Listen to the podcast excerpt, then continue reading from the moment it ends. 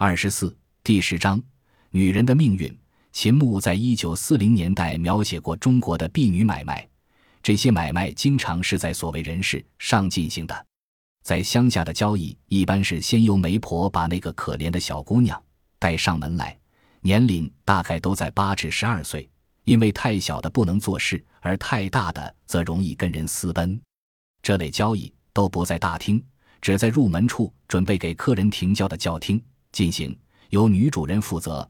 男主人如老爷、少爷等，只在交易快成功的时候出来看看丫头的面孔是否端正，定一个适当的价钱而已。凡是丫头生肖属虎，或头发黄，或眼睛小，或牙齿不正等，价钱则尽量杀低。谈妥当了，就在大厅交引。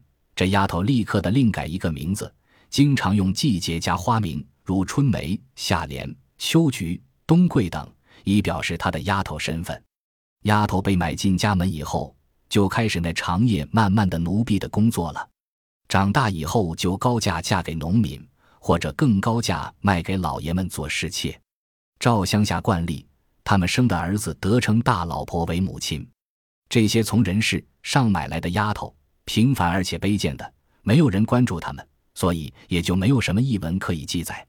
不过，秦牧讲述了他年幼时知道的两件事。他老家从前养过一个丫头，买进来以后，他常常偷生米和盐蛇。盐蛇可入药，据说可以化痰，但人们一般都是做成盐蛇散之后才服用。但这可怜的小丫头却生吞活吃，据说这习惯是从贫穷的老家带来的。另一个故事是村子里的一出悲剧：一天夜里，几家大户家里的丫头把彼此的衣襟缝在一起，跳河自杀。虽然这件事情传播很广，但是死的是一群丫头，不久也就风平浪静。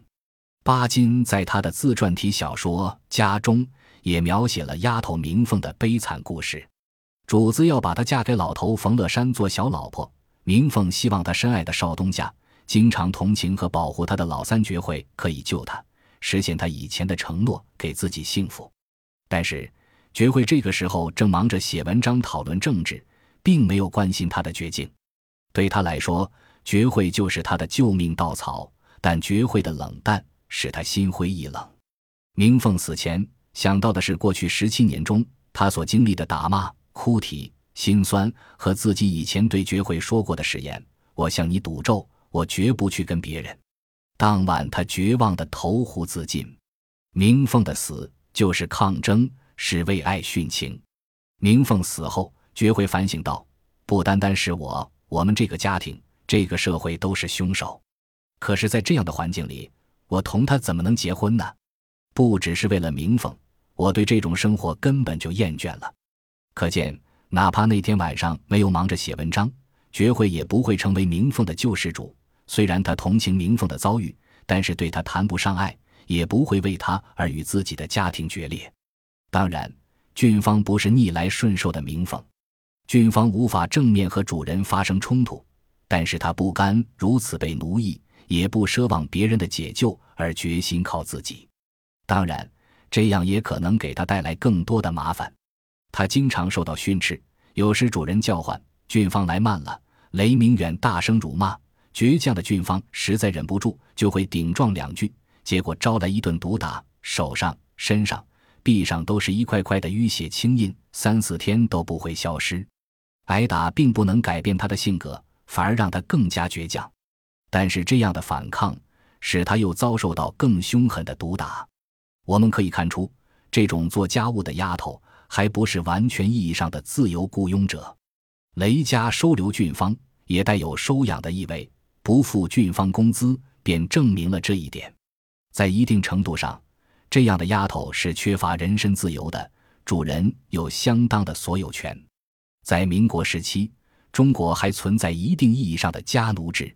正因为这种关系，雷明远才能够肆无忌惮地殴打俊芳。俊芳只有在厨房的时候，和他比较熟悉的朋友一起，像长工老周、短工老李、小王以及其他几个田里下力的伙计，才找到一点欢乐。在这里，人们常会听到他放声大笑，甚至有点歇斯底里。如果有谁欺负了他，他也会骂出最难听的烂语来。他会暗地里诅咒雷明远早死。他代表着没有受教育、受压榨、具有深厚野性的女人。从野性、女人这点看，他和雷大娘很接近。雷大娘有过比俊芳更悲惨的过去，和雷明远的结合谈不上幸福生活，但是至少从苦海里逃了出来。俊芳却仍然留在苦海中，但他不甘就此罢休，他要抗争。虽然连富有同情心的雷大娘也说他的命不好，所以只能喂丫头。这是雷大娘翻过了命书以后的结论。但是雷大娘的这个结论未免太早。第十二章我们就会看到她是怎样反击、为自己的命运抗争的。本集播放完毕，感谢您的收听，喜欢请订阅加关注，主页有更多精彩内容。